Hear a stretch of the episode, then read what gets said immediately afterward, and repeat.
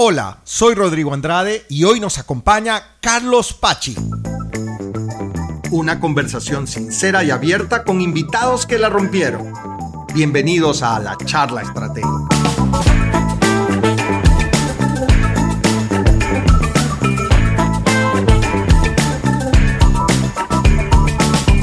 Hola, ¿qué tal? ¿Cómo están? Bienvenidos una vez más a la charla estratégica. En este episodio tenemos de invitado a Carlos Pachi. Carlos es director y socio para Boston Consulting Group con base en Santiago. Carlos además dirige la práctica digital para Latinoamérica. Carlos, bienvenido, ¿cómo estás? Un gusto tenerte en la charla estratégica. Hola Rodrigo, muchas gracias por la invitación. La verdad que un gusto poder estar compartiendo contigo este espacio y compartir algunas ideas del mundo digital. No, fabuloso. Me encanta y, agradecerte por, por, tu tiempo.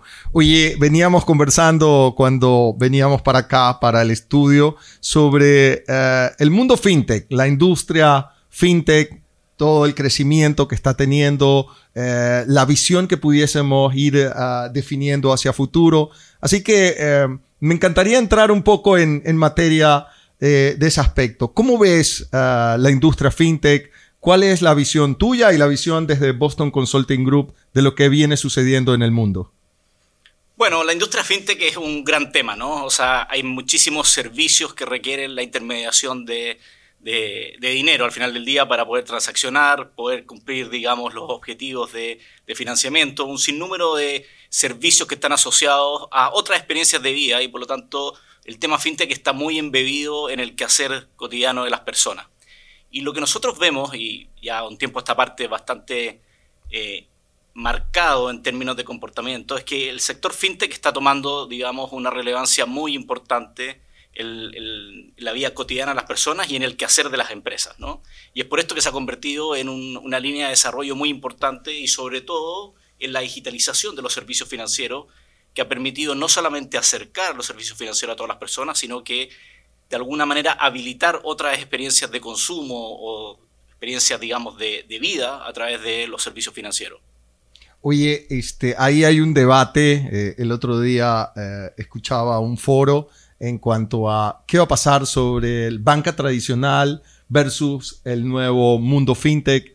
Eh, la banca, como la hemos conocido hasta ahora, desaparecerá en algún momento, eh, las fintechs, eh, digamos, absorberán eh, el mundo de la banca tradicional o trabajarán en conjunto generando sinergias. Ese es todo un debate que hay. ¿Cuál es, cuál es tu visión acerca del futuro entre banca tradicional y, y la industria fintech? Sí, yo creo que sin duda todos los servicios digitales, digamos, o de alguna forma las capacidades digitales van a transformar, ya han transformado la banca de forma definitiva. O sea, la banca ya no es lo mismo antes de, todas las tendencias digitales.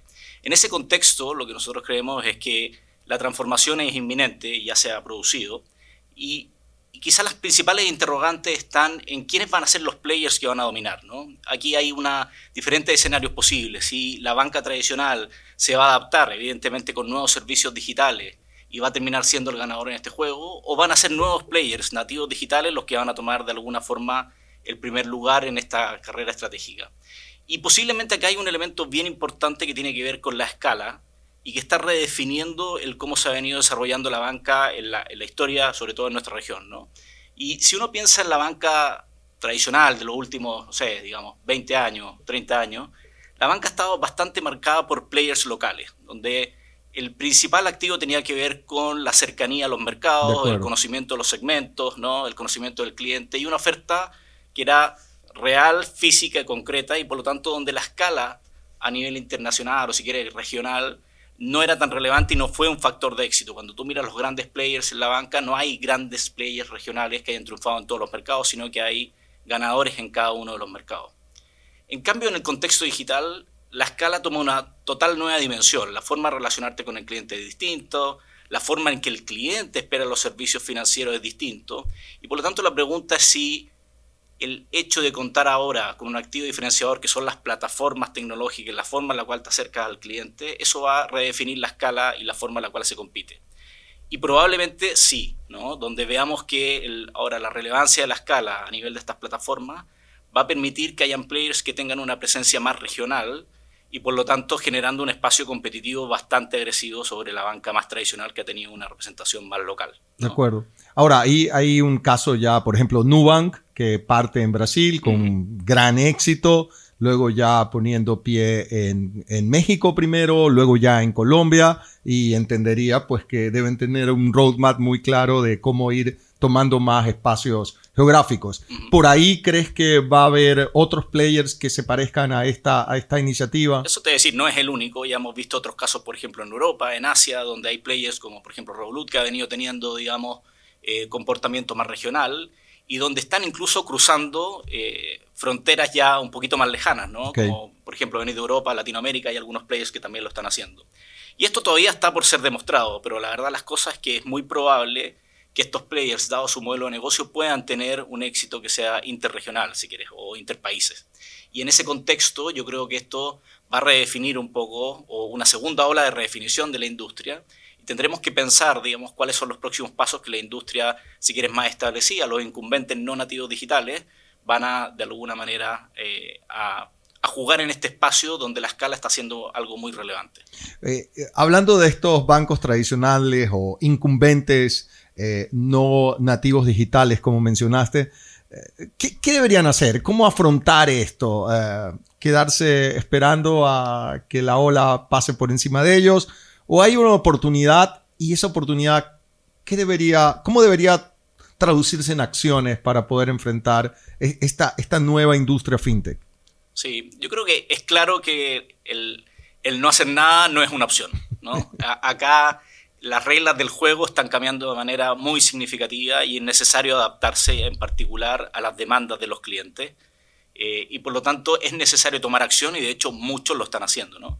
Yo te diría que acá hay como dos grandes vertientes donde los players establecidos están siguiendo corrientes de desarrollo. Una tiene que ver con el desarrollo de nuevos modelos de negocio asociados a los servicios financieros, pero esta vez creando nuevos nativos digitales en ese espacio. ¿ya? Eh, donde el desafío está en capturar la atención del cliente siendo un player nuevo.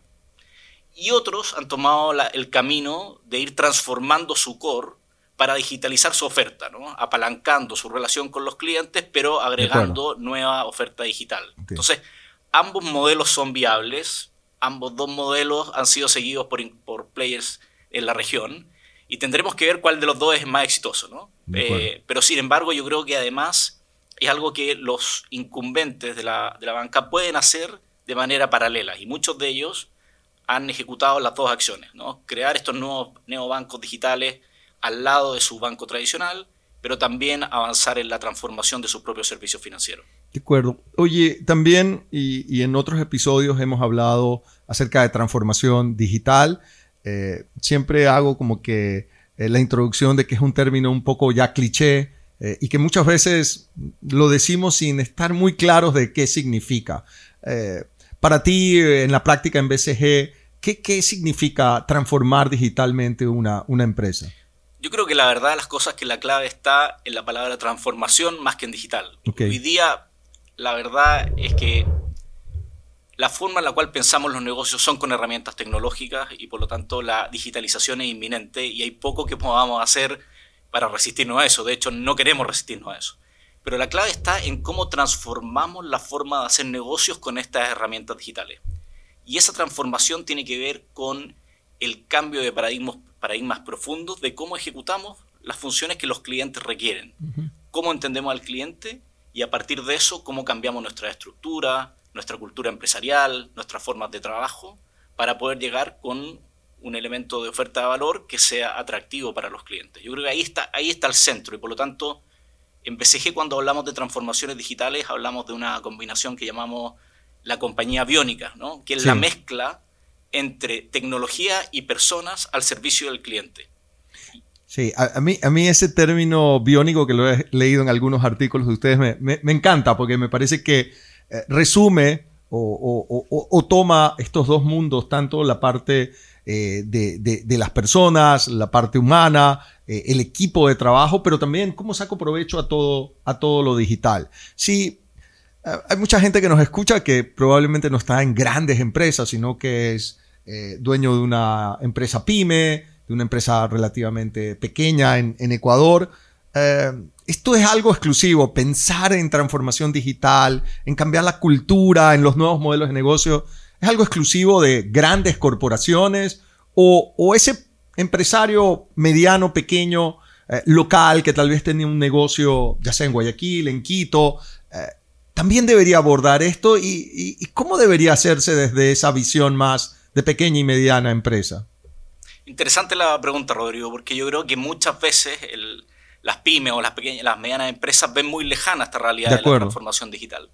Pero yo te diría que estamos en un momento donde la digitalización es muy accesible. Esta lógica de ecosistema y de nuevas empresas que crean servicios digitales también permiten que empresas más pequeñas puedan acceder a estos servicios digitales. Y la clave nuevamente no está en lo digital, porque lo digital ya es casi un commodity, está disponible. El punto es cómo cambiamos la forma en la cual hacemos negocios para aprovechar estas tecnologías. Entonces, yo te diría que la clave o el, énfasis tiene que estar en eso, ¿no? Tiene que estar en cómo nosotros vemos qué nuevos servicios podemos llevar a nuestros clientes con las herramientas digitales que ya están disponibles.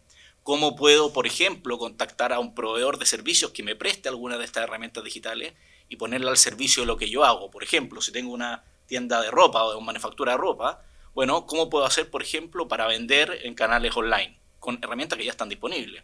¿Cómo puedo hacer para optimizar, por ejemplo, las líneas de producción con analítica avanzada, con software que están disponibles y, y dada las ventajas de la nube, modelos as a service que lo hacen mucho más barato, ¿no?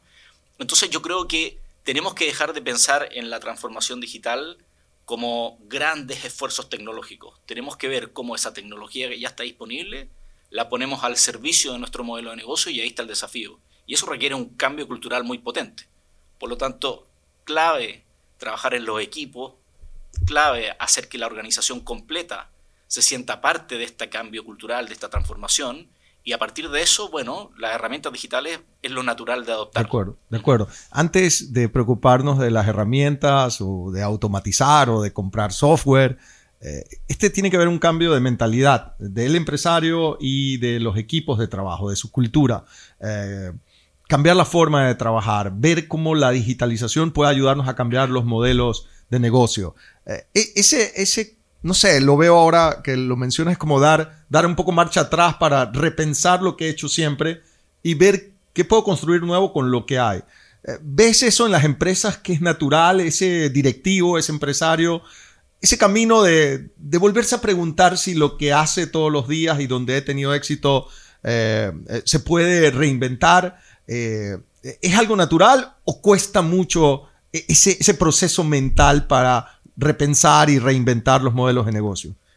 Yo la verdad las cosas que creo que acá hay dos realidades que son muy distintas. La realidad de una nueva compañía, de un nuevo emprendimiento, donde estos elementos son centrales y sí o sí nacen desde el origen.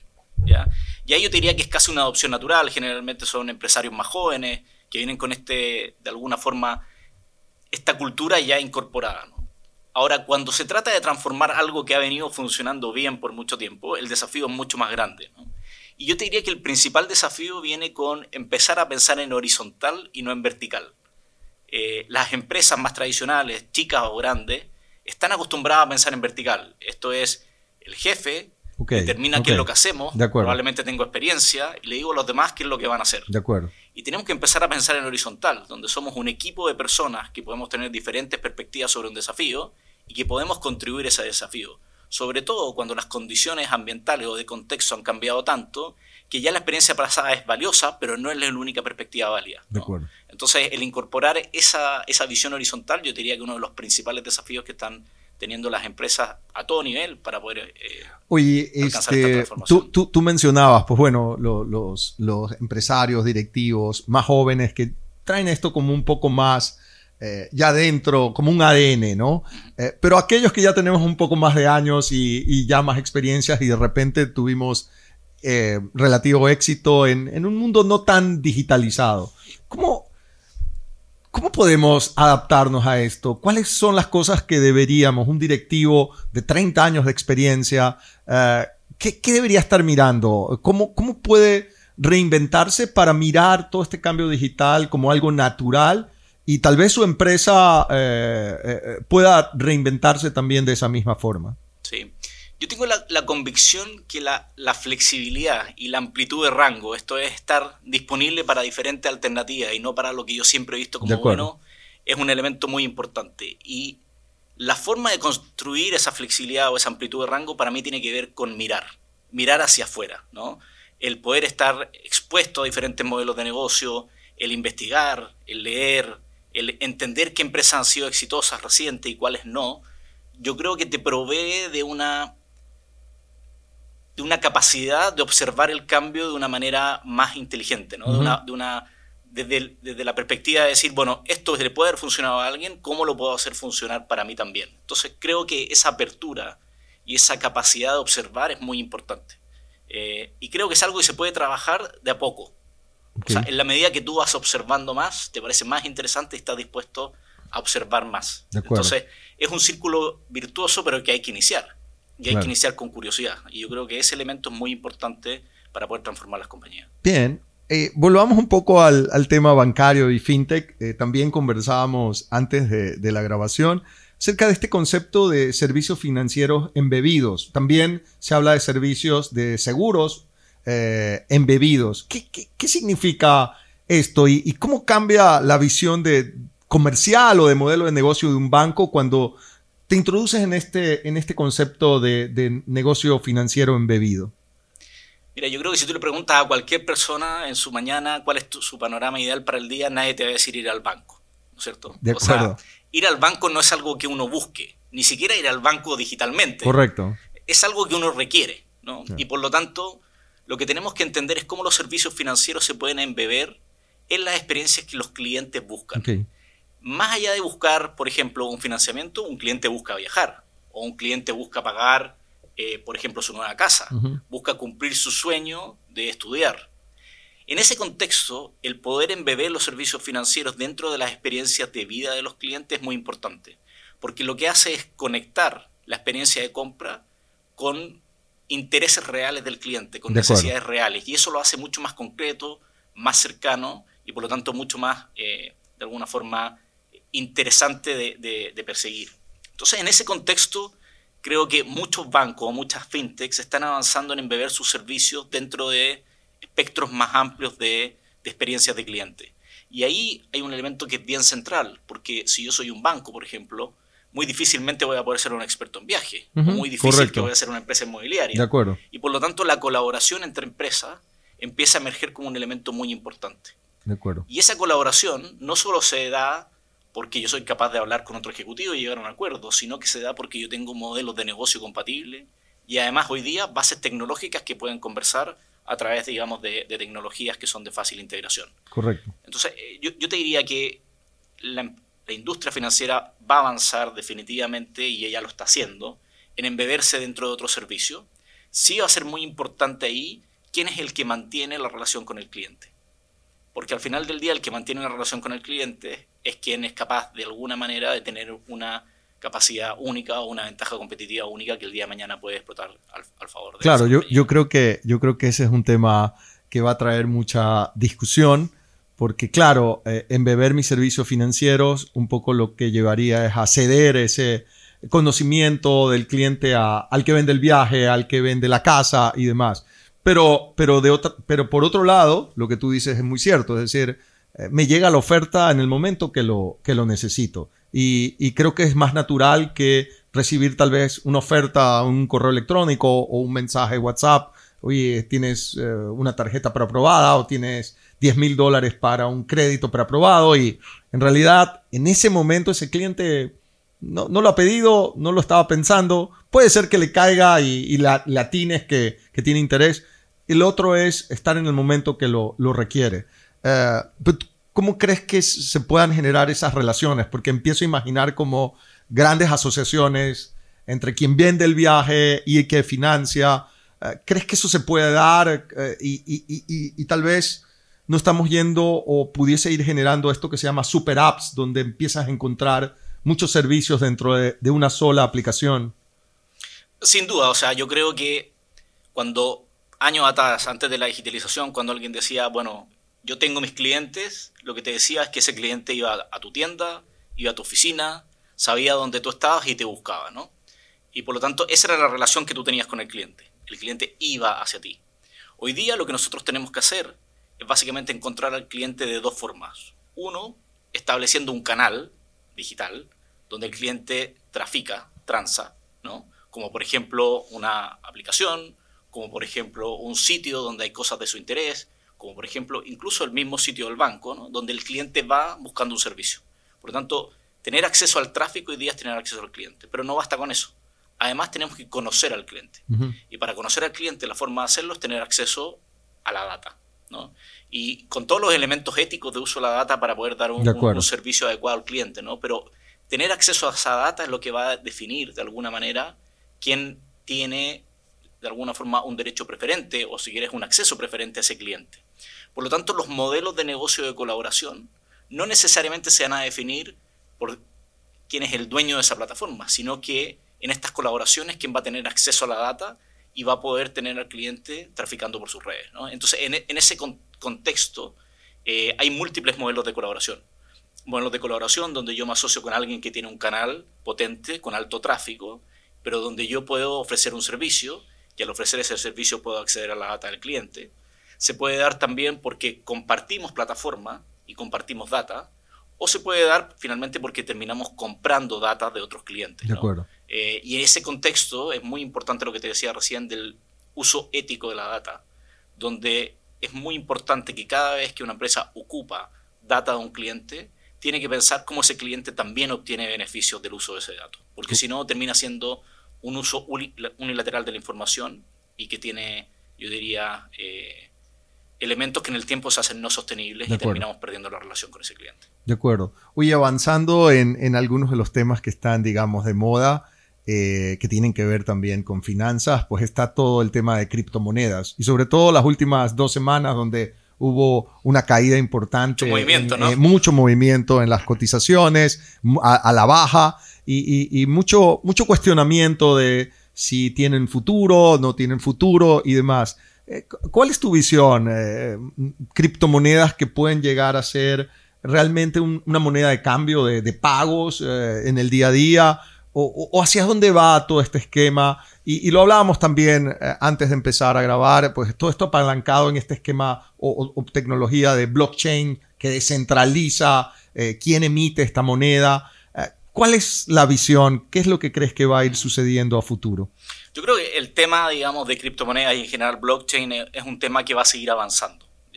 Lo, que ha, lo que ha venido proveyendo esta tecnología, estas capacidades, tienen que ver con la democratización de las, de las grandes plataformas. Porque al final del día lo que tenemos acá es información distribuida y la medida que se distribuye se va haciendo eh, inmodificable, ¿no? Y como tal se constituye en una fuente de la verdad. Por lo tanto, quien quiera que forme un, tipo de estas plataformas puede ser eh, un registro que es creíble por otros. Y en ese contexto creo que va a venir avanzando eh, con diferentes casos de uso. Y evidentemente como ya no están amarrados, digamos, a contextos geopolíticos, es decir, países, acá lo que podemos tener son elementos transaccionales que crucen fronteras. Y nuevamente volvemos a la discusión de las escalas, ¿no? de las plataformas digitales. Porque en la medida que bajamos fronteras, bajamos restricciones y por lo tanto podemos implementar casos de uso que son más atractivos y que son más eficientes. En ese contexto yo creo que el blockchain y en particular las criptomonedas son elementos que van a estar presentes en nuestro desarrollo futuro. Eh, hablábamos también del metaverso. Correcto, sí, eso, ¿Qué eso es el te quería bueno, preguntar. El metaverso al final es un nuevo ecosistema. Correcto. Es un nuevo lugar donde van a ocurrir cosas. Y para que ocurran cosas necesitamos transar entre, entre las partes. Y por lo tanto, un modelo para poder transar entre las partes son estas criptomonedas o los elementos basados en blockchain. Por lo tanto, creo que hay recorrido en esto. Eh, ¿A dónde nos va a llevar ese destino? Todavía incierto, pero creo que es algo a lo que hay que estar muy atentos. No solo como inversionistas individuales, sino también como, como para aprovechar los nuevos modelos de negocio. Hace, hace unos meses y en un episodio anterior que entrevistaba o tenía invitado a Nacho Iglesias de Globan, eh, hablábamos de metaverso y, él lo mencionaba o decía que estaba muy cercano. O sea, él veía eh, un mundo similar a esta película, no sé si la viste, Real Player One, donde eh, en realidad la gente vivía más en el metaverso que en el mundo real y él lo veía muy cercano. Tú, tú ¿Estás de acuerdo con eso, eh, esa, esa, apreciación, o lo ves más lejano? Eh, ¿Qué crees que va a ir sucediendo a futuro? Yo creo que las nuevas tecnologías, dadas las capacidades que hemos desarrollado en el último, último tiempo y que vamos a seguir desarrollando, van a ser cada día más vertiginosas. Y por lo tanto yo creo que el metaverso eh, probablemente es algo que veamos paulatinamente y se nos vaya haciendo cada vez más natural, casi como el uso de videoconferencias tipo Zoom o Meet, ¿no? Porque al final del día, en la medida que exista un caso de uso que sea interesante, ese caso de uso se va a ir tomando la pauta, ¿no? Y, y de alguna manera va a ir creando el músculo para poder cumplirlo.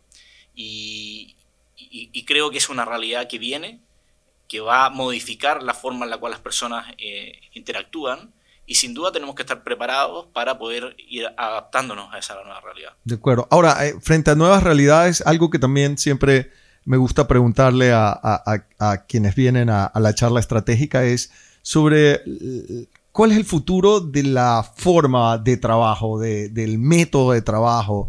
Eh, creo que al menos en Ecuador esto de trabajar remoto era era poco frecuente, eh, era algo más bien mm, raro. Después de, la pandemia y de los confinamientos, pues se volvió algo muy común, es más, tuvimos que adaptarlo casi 100%. Y, muchas empresas entendieron que la productividad no bajó, en algunos casos subió, y más bien han adoptado sistemas híbridos de trabajo, dos días presencial, tres no, o otro tipo de combinaciones.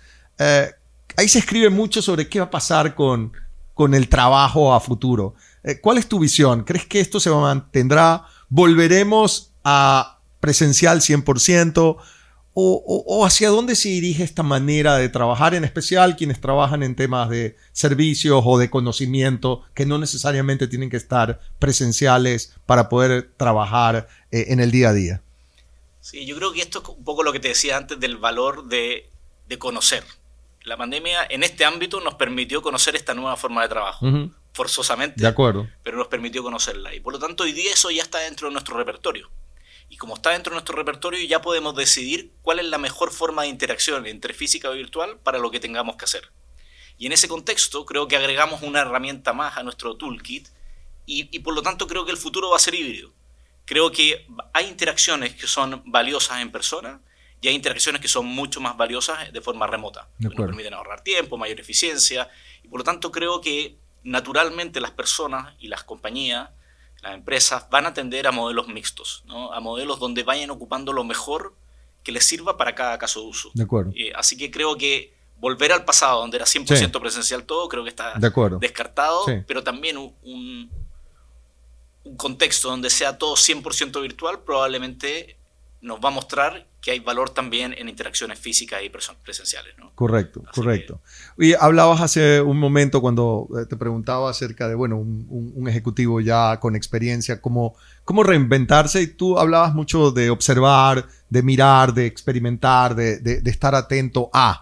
Eh, ¿A qué podría estar atento? ¿Alguna recomendación? No sé, libros, podcasts, eh, series de televisión. ¿Qué, qué, qué, ¿Qué haces tú también para mantenerte en conocimiento eh, nuevo y estar siempre pendiente de lo que se viene a futuro?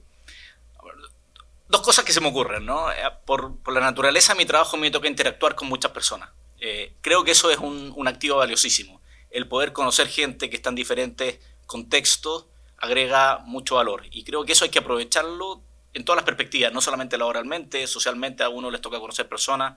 Estar muy atento a escuchar. Creo que eh, eso agrega, eh, en la medida que tú estás abierto al mundo, puedes recibir. Entonces, creo que es un elemento importante.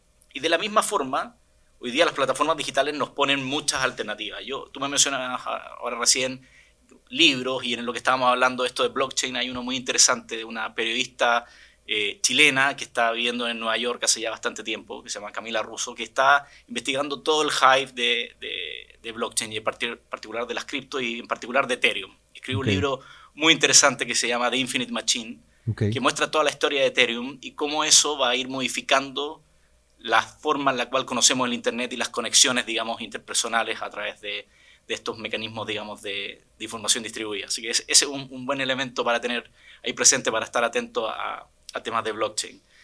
Eh, yo te diría que el otro tema que hay que estar muy abierto y, que es una buena ventana es ir mirando cuando aparecen, digamos, compañías que tradicionalmente eran privadas pero que se listan. Okay. Y eso te da como de alguna forma acceso a información que antes no, era, no estaba disponible, pero conocerla, entender cuáles son los modelos de negocio y cómo de, alguna forma esos prospectos de inversión, aunque uno no vaya a invertir, tienen información súper interesante para entender qué es lo que está habiendo como de novedad en el mercado. Así que yo diría que esos elementos son, son interesantes. Bien, bien, Carlos. Oye, antes de terminar, cuéntanos un poco eh, de ti, un poco más personal. ¿Qué te gusta hacer? ¿Algún hobby? algo que te guste tiempo. Cuéntanos un poco más de ti. Yo te cuento de, dos cosas que me encantan. Una tiene que ver con la vida al aire libre. A mí me gusta muchísimo todo el tema outdoor, trekking. Eh, me gusta mucho salir a conocer lugares nuevos, así que ahí trato de, salir a hacer senderismo y, temas de campismo en familia. Así que eso, es un elemento que, me conecta mucho y que me gusta disfrutar en familia. Diría que lo otro que me conecta bastante con temas que me gustan y que me traen buenos recuerdos, recuerdos positivos, tiene que ver con la cocina. Soy un aficionado cocinero, así que feliz de ahí de algún día estar comiendo juntos algo que hayamos preparado juntos. Perfecto. muy bien. Hay muchos de los que han estado aquí, pues mencionan eso, que les gusta cocinar y, y yo creo que es una actividad que tiene algunas analogías con dirigir, ¿no? Hay que tener claro qué vas a preparar, una visión clara eh, tener una receta, es decir, cuáles van a ser las, las actividades que vas a hacer, estar pendiente porque, bueno, a, lo mejor eh, la olla en que habías hecho antes es distinta o, el ingrediente cambió de marca y hay que eh, pivotear y, tratar de cambiar. ¿Te parece que ahí hay algo de, analogía, de cercanía entre, entre cocinar y también estar dirigiendo empresas? Yo me quedo con la experimentación. Yo no soy muy amigo de las recetas formales, eh, pero creo que la experimentación y con público bien cercano, que te vaya dando feedback, feedback pronto, creo que es una buena MVP y probar, iterar y eh, otra vez. Exactamente. Antes de, de tirarse con un asado para, para muchas personas a, probar algo ahí en casa con la, familia y probar la técnica y ver si, si funciona. Así que estar atento al feedback, ese, ese es importante y experimentar. Muy bien. Eh, Carlos, mil gracias por, tu tiempo y, la verdad que ha sido una charla muy, interesante. No sé si tienes algún mensaje o consejo final. Nada, bueno, agradecerte el espacio, Rodrigo, y, si quieres como, no sé si consejo, que me suena un poco arrogante, pero una perspectiva que, que creo que que vale la pena tener presente es mantenerse flexible. En la medida que ampliamos nuestro rango, tenemos mayor oportunidad de aprender cosas nuevas. Así que ahí un poco es el mensaje, mantengamos nuestro rango abierto. Muy bien, muchas gracias Carlos y muchas gracias a todos por escucharnos. Y bueno, este ha sido el episodio final de la temporada número 2 de la charla estratégica, así que en un par de meses volvemos ya con la temporada 3. Carlos, mil gracias por tu tiempo. Gracias a ti, Rodrigo. Gracias por escucharnos. Te recuerdo suscribirte a las plataformas Spotify, Applecast y Googlecast y así no te pierdas de ningún episodio.